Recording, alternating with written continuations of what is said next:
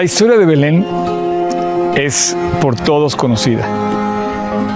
Y a pesar de que es un lugar prácticamente minúsculo, desapercibido, es muy conocido.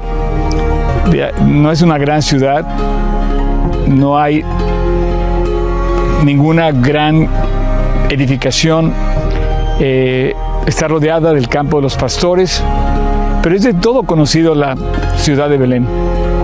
Hoy forma parte del gobierno palestino, está a unos 8 kilómetros al sur de la ciudad de Jerusalén, está muy cerca de Jerusalén. Y en Belén han sucedido muchas cosas que relata la Biblia. Desde el nacimiento del rey David, porque David nació en Belén, hasta el momento en el que él pide, por ejemplo, el agua del pozo de Belén, porque él conocía ese lugar y cuando estaba escondido en la cueva de Adulam, él pide que alguien vaya a traerle agua y cuando ve que arriesgaron su vida, derrama el agua del pozo de Belén y no la toma.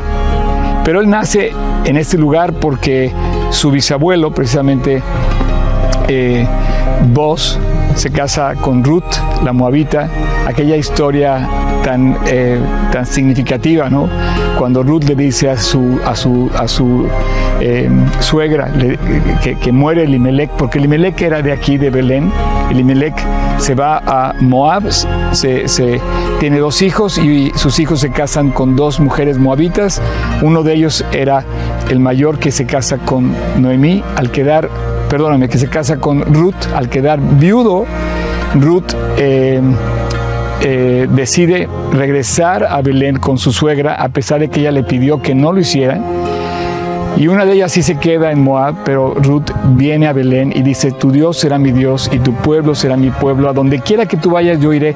Entonces Ruth viene a Belén y conoce a vos y vos eh, de vos de esa relación nace Obed y después nace Isaí y de Isaí nace el rey David.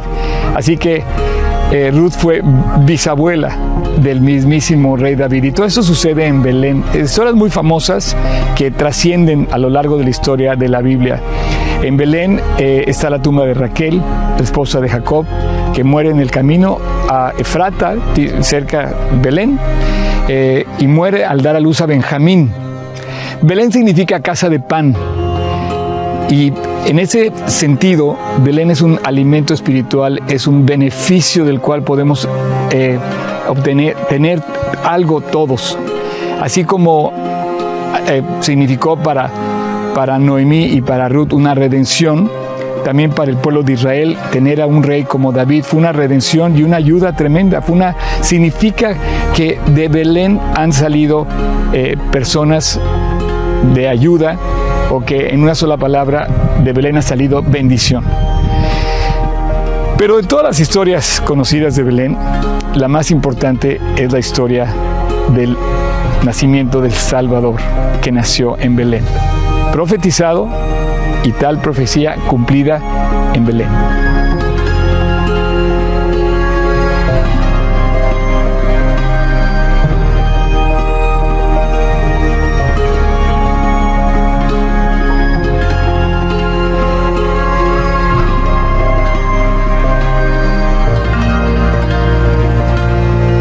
Jesús nació en Belén, tal y como estaba profetizado por el profeta Miqueas.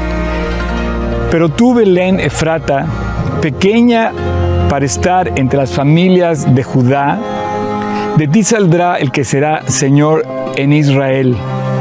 Y sus salidas son desde el principio, desde los días de la eternidad. Miqueas 5:2 enfatiza esa profecía que justamente hablaba del nacimiento del Salvador. Es la historia más conocida de Belén. Automáticamente cuando alguien se refiere a Belén, inmediatamente ubica el nacimiento del Salvador.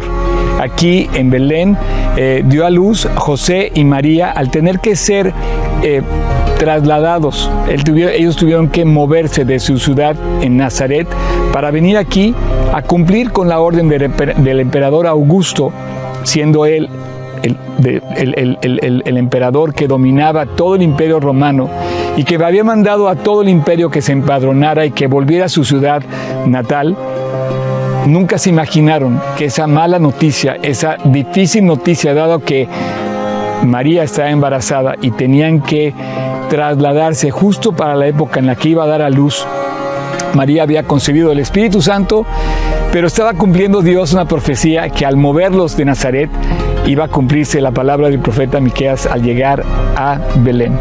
Al llegar a Belén resulta que no encuentran lugar en la ciudad y ellos eh, son, son eh, pues prácticamente forzados a quedarse en las afueras de la ciudad, en un lugar que bien podía haber sido este lugar donde estoy ahora. A menos de un kilómetro del centro de la ciudad de Belén, hoy en día está este lugar que es conocido como Migdal o como parte de lo que se conoce como el campo de los pastores. Alrededor de Belén estaba el campo de los pastores porque evidentemente había pastores, dice el relato del Evangelio, había pastores que estaban velando las vigilias de la noche sobre su rebaño. Y este es un lugar muy especial del cual te quiero contar.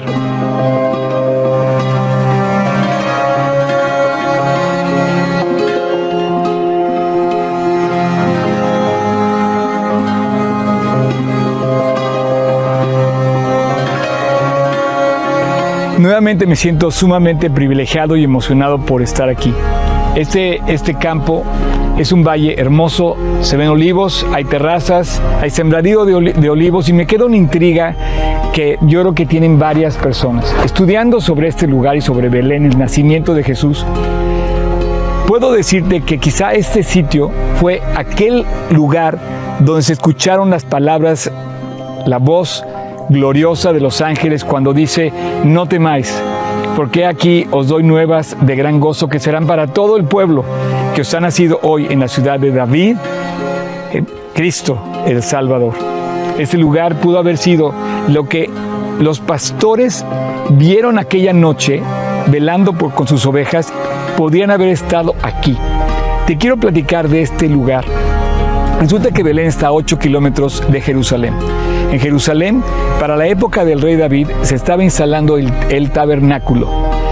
Dios no le concedió a David construir su templo, pero desde que David lleva el arca del testimonio y deja el tabernáculo instalado en la ciudad de David, en las alturas de la ciudad de David, y deja el tabernáculo funcionando, él compra este terreno, él adquiere este lugar y finca en este sitio el rebaño sagrado del cual se iba a proveer en el sacrificio en Jerusalén.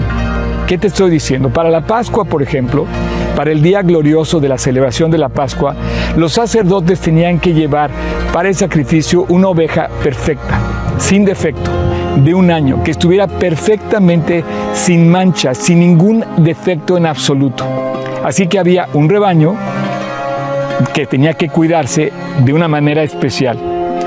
Y a través de estas torres los sacerdotes venían antes de aquel día glorioso para celebración de la Pascua a escoger aquellas ovejas que habían sido cuidadas o veladas y posiblemente aquella noche esos pastores que velaban por un rebaño sagrado, kosher, limpio, que estaban velando por las ovejas para que crecieran intactas, impecables y perfectas, esos mismos pastores fueron los que escucharon la voz de aquellos ángeles que decía, os ha nacido hoy en la ciudad de David un Salvador. ¿Qué te quiero decir? Es muy probable que José y María, al no encontrar lugar en Belén, se hayan tenido que refugiar en alguna de las cuevas que hay aquí, cuevas o de estos eh, especie de torres, quizá donde ellos encontraron el refugio para pasar la noche y finalmente el Salvador nació en un pesebre en la ciudad de Belén, pero de hecho en las afueras de la ciudad de Belén, en el campo de los pastores. El mismo profeta Miqueas explica esto en el versículo 2 del capítulo 4 cuando dice, perdóname, en el versículo 8 del capítulo 4 cuando dice, y tú, oh torre del rebaño, fortaleza de la hija de Sión, hasta ti vendrá el señorío primero, el reino de la hija de Jerusalén. En hebreo, la traducción de torre de, rebaño es Migdal Eder, como se refiere a este campo, a este lugar, Migdal Eder. Este nombre inclusive lo refiere el historiador Josefo, obispo de Cesarea, en el siglo IV después de Cristo. Si bien habían pasado cuatro siglos, más de 300 años de que Jesús había nacido, sin embargo estaba la referencia a estas torres en este lugar. Caminando por este lugar, lo poco que pudimos caminar, encontramos varias torres, unas 15 torres. Y por ahí también vimos algún pesebre de piedra. ¿Qué significaba esto? El sacerdote tenía que venir de Jerusalén a escoger el rebaño eh, seleccionado y de ese rebaño escoger las ovejas o la oveja que no tuviera defecto para ser llevada a Jerusalén y ser ofrecida en sacrificio, tal y como lo ordenaba la ley de Moisés en el día de la Pascua. Lo que hacía el sacerdote es subir a estas torres, inspeccionar el rebaño y ver y escoger aquella oveja sin mancha, sin defecto, perfecta, de un año que sería llevada. Bajaba, tomaba esa oveja, la envolvía en un pañal y la dejaba recostada en un pesebre, mientras se la llevaba cargando a Jerusalén. No podía llevársela andando, no podía hacer el trayecto la oveja caminando junto con el sacerdote, porque corría el riesgo de lastimarse en el camino. Así es que ellas eran envueltas en pañales. Y esto hace la referencia increíble a lo que pasa con nuestro Salvador, que justamente dice el profeta que encontraron los magos, los, los, hombres sabios del oriente que vinieron a ver al Salvador cuando nació, los pastores encontraron también envuelto al niño Jesús en un, en un pesebre envuelto en pañales. Esto es de acuerdo al relato del Evangelio y, justamente cumple la profecía y cumple la historia, esta historia hermosa que celebramos en Navidad. Resulta que Jesús pudo haber nacido en este lugar donde se criaban las ovejas sagradas que eran ofrecidas en Jerusalén para el sacrificio. Wow, no sé si me estás entendiendo lo que te quiero transmitir. Si Jesús nació en este lugar donde salían aquellas ovejas que se llevaban al sacrificio, ese sacrificio hablaba del sacrificio último, el sacrificio total y perfecto y completo que iba a ser Jesús en la cruz por nosotros. Bien decía Juan el Bautista de él, que Él es el Cordero, la oveja perfecta, el Cordero de Dios que quita el pecado del mundo entero. Y el Salvador del mundo estaba naciendo justamente en esa referencia al profeta Miqueas, a Migdal Eder, al Efrata, Belén Efrata, casa de pan, y a este campo de pastores donde el mundo iba a oír la noticia más grande que podía escuchar el ser humano. Paz en la tierra a los hombres que tienen un corazón para Dios. No temáis, porque hoy os doy nuevas de gran gozo que serán para todo el pueblo. Ese no temáis todavía sigue retumbando en los corazones de aquellos que le creen. Esta preciosa historia de amor donde Jesús cumple con su propia vida el mismo proceso que tenían las ovejas que eran llevadas a sacrificio es muy representativo de lo que finalmente Jesús vino a hacer un día. Migdal Eder va a ser un nombre que yo no voy a olvidar. No sé, sigue siendo una intriga. Es un lugar eh, donde no hay nada más que olivos y terrazas y quedan los vestigios de estas torres, de estas torres de los rebaños. Evidentemente se criaban los rebaños en la zona, evidentemente, eh, de hecho Raquel era pastora de rebaños y en esta zona siempre ha habido pastores que justamente cuidaban ovejas. De hecho, hasta la fecha, eso se cultiva y se cría aquí. Se conoce la historia del pueblo de Israel como un pueblo que criaba ovejas. Tú estudias y ves la historia de los patriarcas y todos ellos tenían ovejas, muchas ovejas. Era considerado su patrimonio y su riqueza se medía por la cantidad de ovejas que tenían. El rey David, sabiendo que esta era una ordenanza para llevar a cabo los sacrificios en Jerusalén, justamente mandó hacer este lugar para que de aquí saliera la oveja sagrada. Es muy representativo esto cuando hablas de la paz que el mundo iba que iba a recibir. Belén hoy es una ciudad palestina encerrada en, una, en un aislamiento político donde la gente pues solamente se sostiene básicamente del turismo que viene a visitar aquellos creyentes de diferentes religiones que vienen a Belén porque saben esta historia. Si no fuera por esta historia, Belén estaría olvidada. Pero retumba la palabra del profeta, y tú, Belén, pequeña, de ti saldrá el más grande de todos los seres humanos, que de hecho es un hombre nacido como ser humano, pero era Dios hecho hombre, el más grande de todos. No hay otro nombre como Él, Jesús el Salvador. Y justamente cuando le anuncia el ángel a María, le dijo, su nombre será llamado Jesús, porque Él salvará, Él salvará a su pueblo de sus pecados.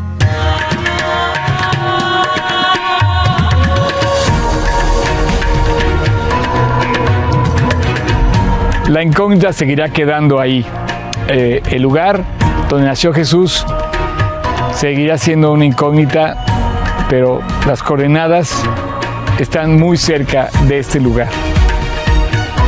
Los ángeles, los ángeles anunciaron lo que no es una incógnita, la gran noticia del amor de Dios que sigue siendo una realidad para todo aquel que cree. ¿Por qué nació Jesús en un pesebre? Bueno, los pastores que cuidaban las ovejas sagradas ponían, una vez que llegaba el sacerdote, la envolvían en un en, pañal y la ponían en un pesebre, tal cual era el sacrificio y tal cual el proceso para llevar al sacrificio a la oveja escogida. Jesús fue el Cordero de Dios, escogido por Dios para morir en nuestro lugar, para darnos su vida en rescate, para que tú y yo volteemos a Él en el cualquier momento donde estemos. Esto no es una incógnita, esto es una realidad.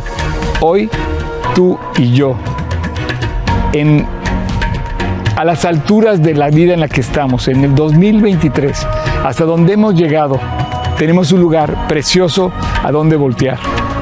En medio de todo el caos, en medio de todo el revuelo que nos rodea, en todos los aspectos de la vida, en todos los ámbitos de la vida del ser humano, hoy terremotos, pestes, eh, eh, em, violencia, eh, diferentes, diferentes cuestiones de política que nos envuelven en, en todos los países.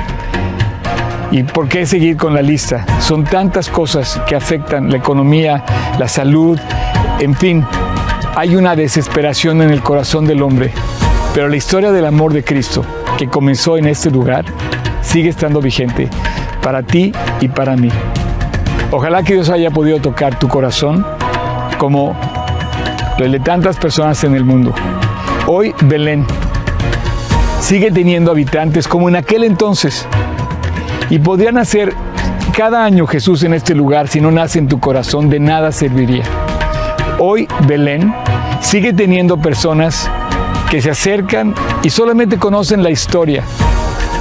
Pero hoy Belén también vienen visitantes a conocer aquel lugar donde nació su Salvador.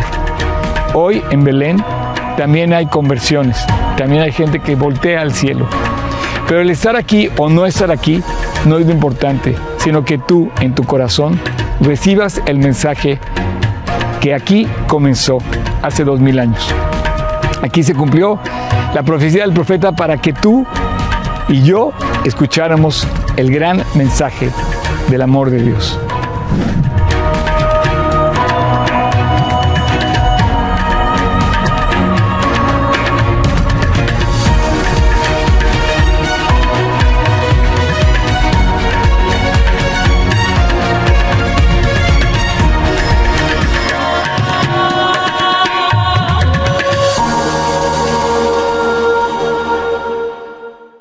Eh, Oigan, qué increíble, ¿no? Yo cuando estaba editando el video, estaba de, no puede ser. Es que es increíble que esto, este, Dios lo haya planeado hasta ese más mínimo detalle, ¿no? Y se me hace increíble también que Oscar, eh, pues justamente cuando menciona estos versículos de Miqueas, haga la referencia tal cual de Torre del Rebaño, que significa Migdal Eder, ¿no? Y cómo es que la Biblia automáticamente va validando todas las cosas que nos está diciendo, ¿no? O sea, no, no es, esto no es una fábula, es una verdad y la podemos palpar, ¿no? Y Oscar estaba ahí. Posiblemente ahí nació, en esa zona nació. No, está, no estamos al 100% seguros, solo Dios sabe, ¿no? El lugar.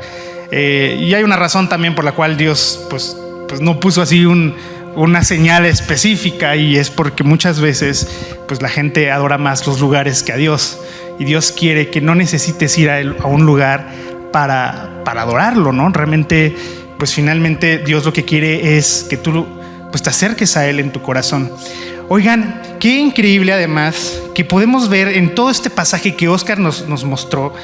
Eh, yo me puse a analizar y dije, es que es esta historia del nacimiento de Jesús, si yo pusiera esta mesa como si esta mesa fuera la historia de Jesús, estoy viendo cuatro cámaras tomando al mismo tiempo esta mesa, ¿no?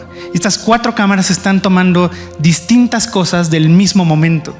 Y lo que se me hace increíble es que estas cuatro cámaras finalmente nos revelan la completa visión del proyecto de Dios, que eres tú, que es alcanzar tu vida es alcanzar tu corazón.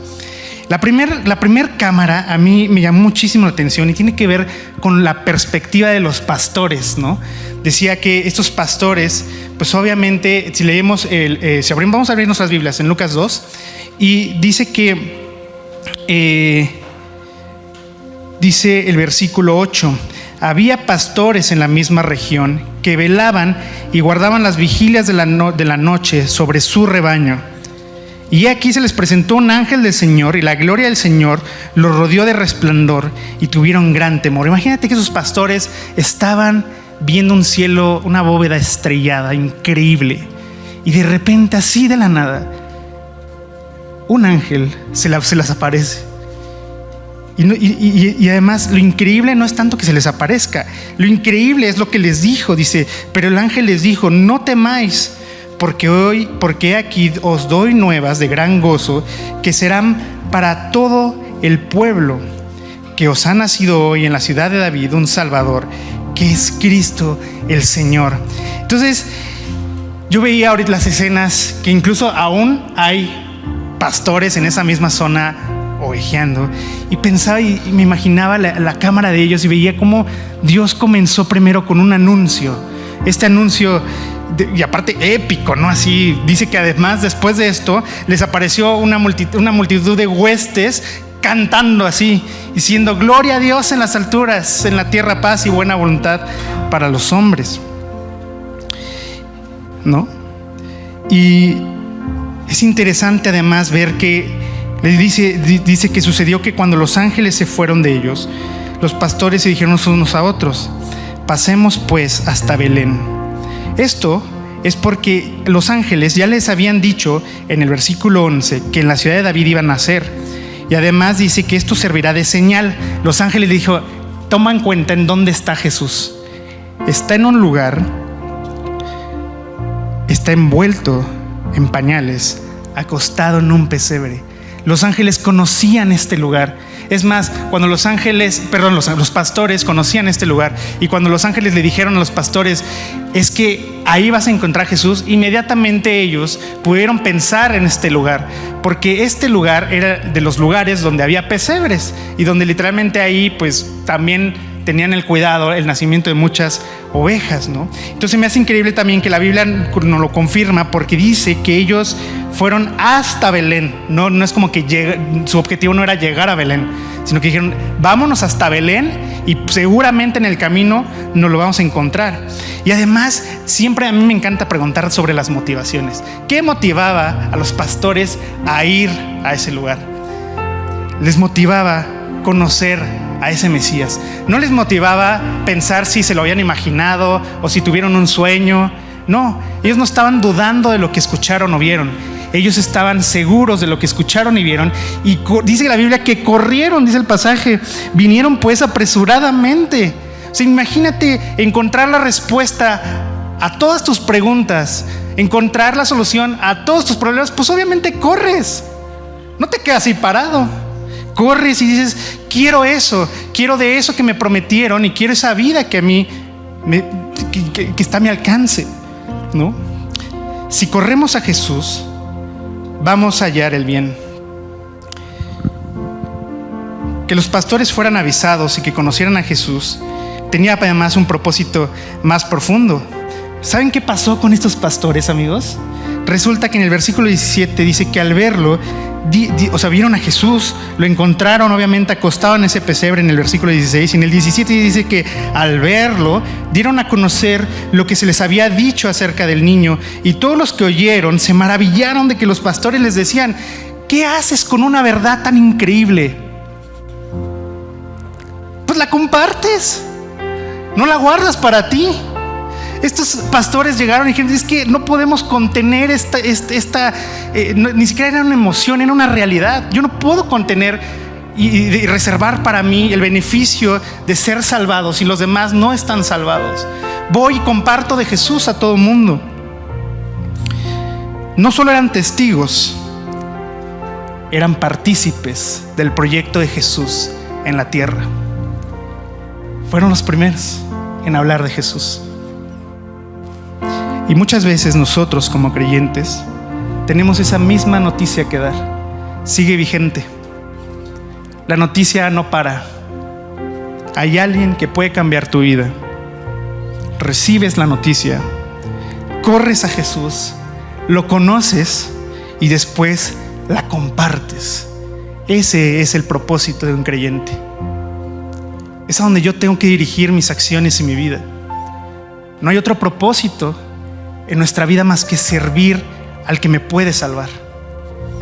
Entonces la cámara enfoca ese momento desde el lado de los pastores. Y luego vámonos a la segunda cámara.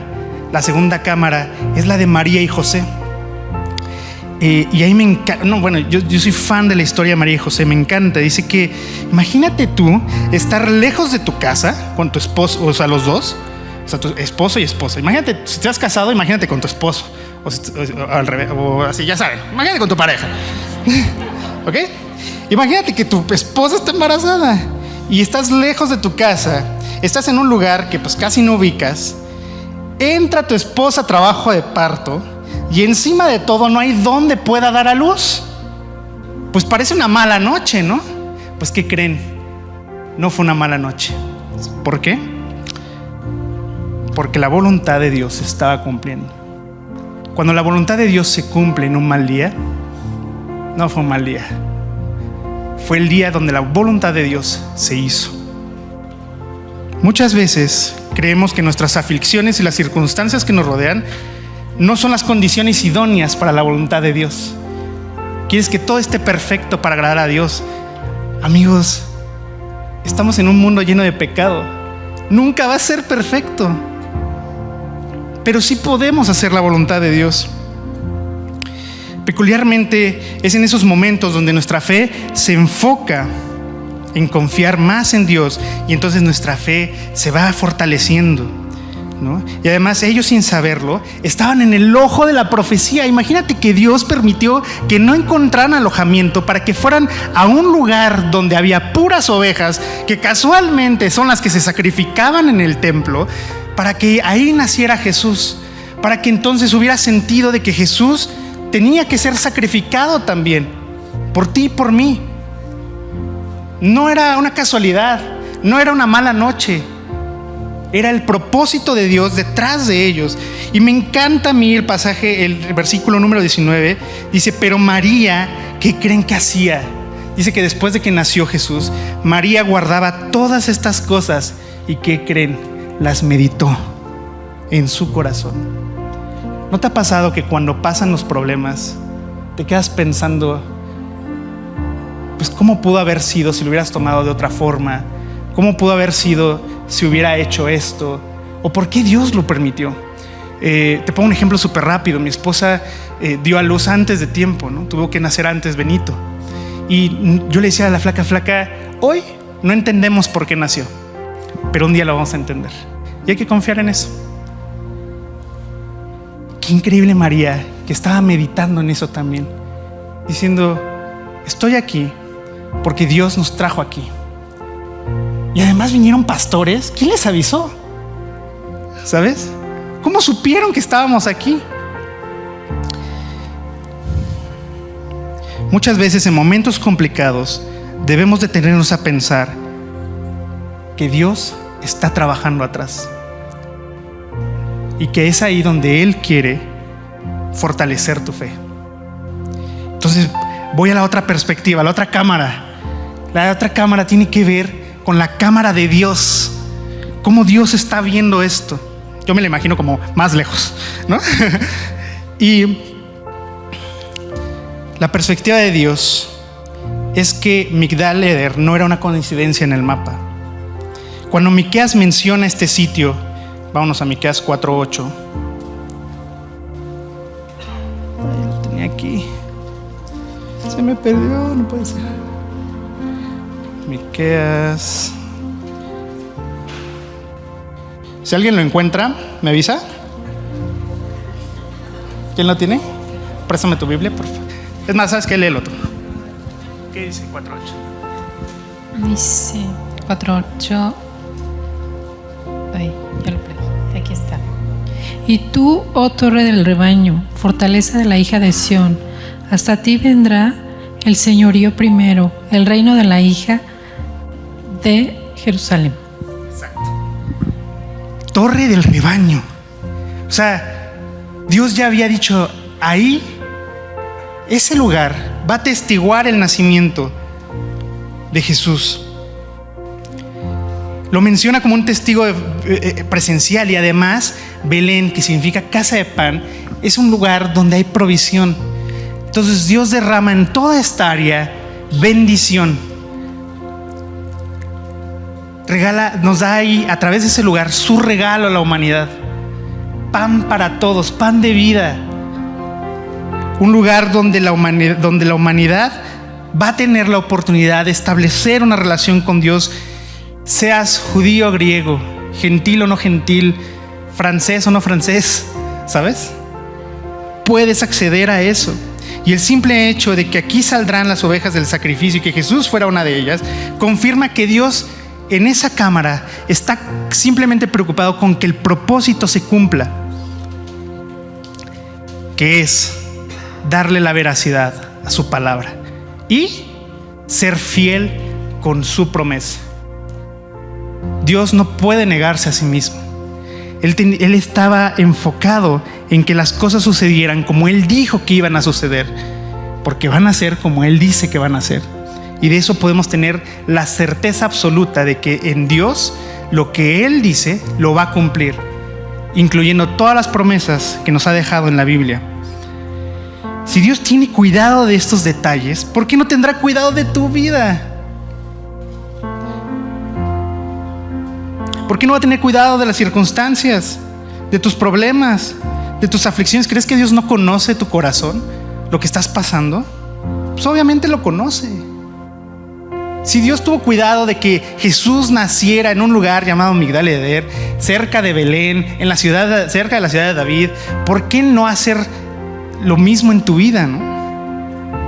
Muchas veces no podemos entender por qué ciertas cosas suceden, pero un día, a la luz de la eternidad, vamos a ver la mano de Dios a través de las acciones de las personas que lo obedecen, no de las que no lo obedecen, de las que lo obedecen. Porque los que obedecen, ¿qué hacen? La voluntad de Dios, ¿no? Entonces Jesús vio a dos chavos obedientes. Se le presentó un ángel a María, le dijo, oye, tú vas a ser eh, vas a engendrar un hijo del Espíritu. Y luego llegó con José y le dijo, oye José, pues tú vas a ser papá de un hijo que es engendrado por el Espíritu. Y, los dos así como, ok, va, le entro. Y hoy estamos aquí hablando de lo que Dios hizo en sus vidas, no de ellos, sino lo que Dios hizo ese día. ¿Y qué creen? Salimos de la tercera cámara y nos vamos a la cuarta cámara y está el enfoque a todos ustedes es su perspectiva. ¿En qué parte estás tú?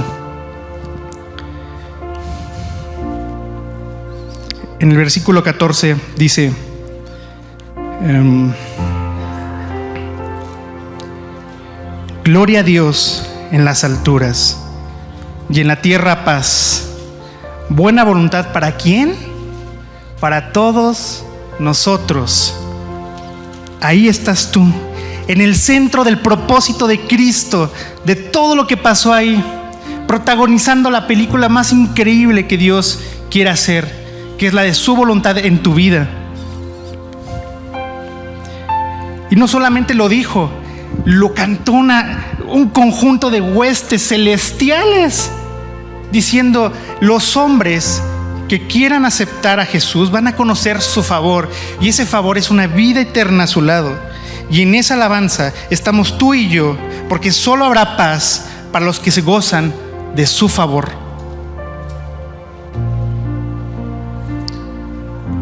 Pero hay algo que nos separa de su favor. Y ese lugar es el pecado. El pecado nos está separando del centro de esto. Nos está alejando de esta escena. No nos permite ser parte de ella. Dios quiere que tú seas parte de este momento. De que Cristo nazca en tu corazón. De reconciliarte con Él. De decirle, Dios, si tú tuviste cuidado de ese más mínimo detalle, estoy seguro que tienes un plan increíble para mí. Que además es su plan. Y lo más difícil del pecado no es hacerlo. Todos pecamos. De hecho, es muy fácil pecar. Lo más difícil del pecado es reconocer que hemos pecado. Y es ahí donde la humanidad se ha detenido y no quiere ser parte del plan de Dios porque necesita eso.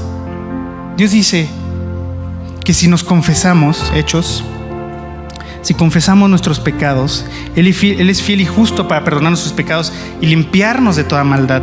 Y además dice el 3.19 de Hechos, así que arrepentíos y convertíos, para que sean borrados vuestros pecados, para que entonces dentro de la presencia de Dios obtengamos tiempos de refrigerio, tiempos increíbles que nunca hemos vivido. Yo no sé si tu vida está increíble ahorita, pero yo solo sé que en mi vida yo necesito a Jesús. No puedo solo. Tengo que reconocer que no puedo solo.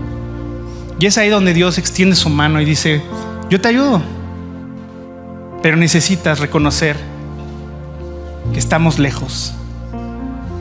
Dice eh, Juan 3:16, porque la paga del pecado es muerte, mas la dádiva de Dios es vida eterna.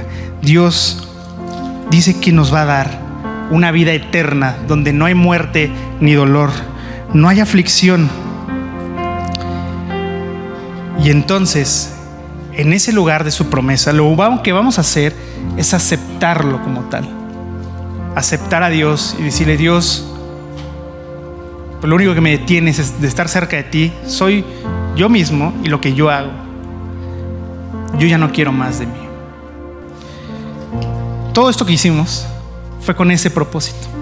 Únete a, este, este, a esta escena. Únete a las huestes. Únete a, todos nosotros que hemos conocido a Dios y que sabemos quién es Dios. Y esta invitación es para todos. Para todo aquel que en Él cree, no se pierda, mas tenga vida eterna. ¿Tú quieres aceptar este regalo de Dios? Lo único que tienes que hacer es pedirle que te lo dé. ¿no? Ya te lo está dando de entrada, ¿no? pero para pedírselo tienes que pedirle que primero te perdone. Hace rato hablábamos acerca de que el problema no está en recibir las cosas de Dios, sino cómo las recibes. Hoy Dios te está extendiendo una oportunidad, dice Apocalipsis 3:20, aquí yo estoy a la puerta y llamo, si alguno oye mi voz y abre la puerta, entraré a él. ¿Tú cómo estás? Dios está pegando a la puerta. ¿Cuál es tu actitud detrás de cada toc toc? Si tu actitud es quiero abrir, abrirle a mi Dios, a mi Salvador, probablemente nos veamos en la eternidad. Pero si tu actitud es de rechazo, de no aceptar los principios que no te los estoy diciendo yo, todo lo que acabo de decir está aquí. Probablemente vamos a verte en una eternidad lejos de Dios.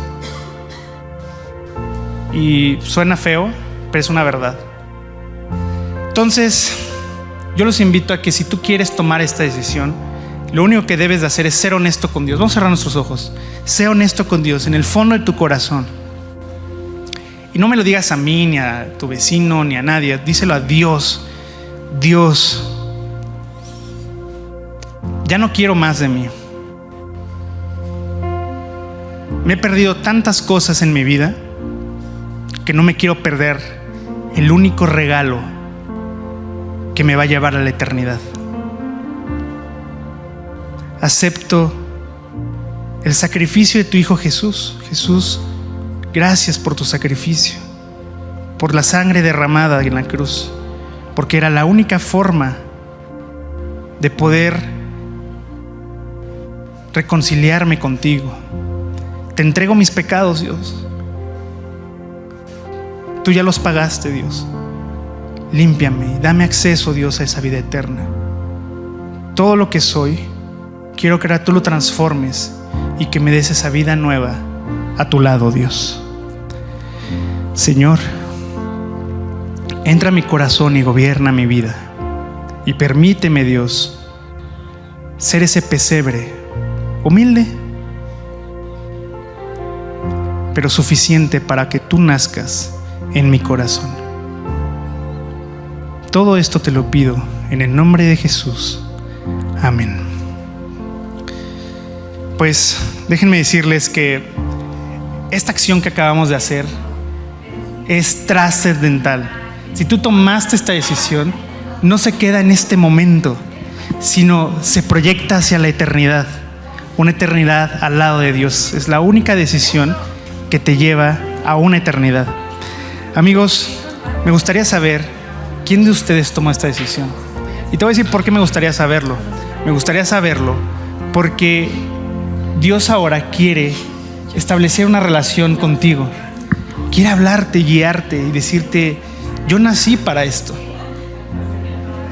Para que podamos juntos caminar y llevar todas tus aflicciones y todo lo que te preocupa a los pies de Jesús y que Él te ayude con todo esto. Para eso está la Biblia, ¿no, Memo? No, Memo, este. Vic. Eh, perdón, es que su hijo se llama Memo. Pero para eso está la Biblia. Entonces, si alguien tomó esta decisión, puede alzar la mano con toda honestidad. No te voy a juzgar, sino más bien, yo creo que te vamos a amar con el mismo amor con el que Dios nos perdonó. No sé si alguien de aquí tomó esta decisión esta, esta mañana, bueno, este mediodía, eh, alguien que, que, haya invitado a Cristo. Eh, si ninguno de ustedes lo hizo, eh, lo único que te pido es que lo consideres. ¿no? De hecho, es más, eh, tenemos unos, eh, unos folletitos que me gustaría que te llevaras. Acércate cualquiera de nosotros para que te demos uno. Y tú si estás en internet y tomaste esta decisión, me es un folletito como esto, gracias Vic. Eh, esto te va a permitir tener ese acceso en cualquier lugar, ¿no? Y finalmente, no es un panfleto, no es un flyer, no es. Aquí está la puerta, la entrada al cielo. Y es para ti en cualquier momento. Y si allá en internet tomaste la decisión de seguir a Cristo, puedes escribirnos a hola.g36polanco.org y ahí, hola, yo acabo de tomar esta decisión y con gusto vamos a contactarte para poder pues guiar, pues no guiar nosotros, sino más bien que Dios guíe tu vida eh, pues hacia, este, hacia esa eternidad. Entonces amigos, hay que vivir para Cristo, como los pastores, a compartir las buenas nuevas, como María y José, a confiar en Dios a pesar de nuestra aflicción, como Dios confiando en su proyecto eterno, pero nada más no confíes en ti. Todo lo demás, todas las cámaras nos guían a Jesús. Súmate esa escena. Vamos a escuchar esta alabanza. Muchas gracias por acompañarnos en esta transmisión. A nombre de todo el equipo de G36 Polanco, esperamos sinceramente que haya sido de aliento. Te pregunto, ¿ya estás echando mano de todo el material que está disponible para compartirlo? Aprovechalo y compártelo. Te invitamos a que compartas todo lo que hacemos, que finalmente es llevar el Evangelio a otras personas. Estamos en todos los canales de streaming, YouTube, Spotify y especialmente te invito a que descargues nuestra app y active las notificaciones para que tú eches mano de todo el material disponible que tenemos para ti. Y muchas gracias por tus oraciones, tus aportaciones y tu servicio. Finalmente, servicio estamos todos invitados a llevar la palabra de Dios a los que están cerca de nosotros, pero lejos de Dios. Así es que hay que hacerlo y si esto te sirve, aprovechalo, úsalo. Puedes descargar todo el material también en gt16polanco.org.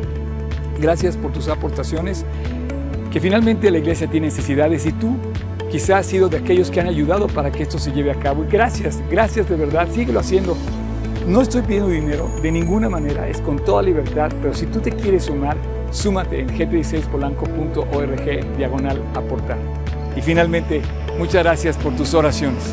La iglesia debe ser casa de oración y Dios nos invita a ser casa de oración. Así es que no dejes de orar para que Dios nos guarde limpios, fieles y asidos a la palabra de Dios. Súmate orando, aportando, sirviendo y nos vemos hasta la próxima. Dios te bendiga.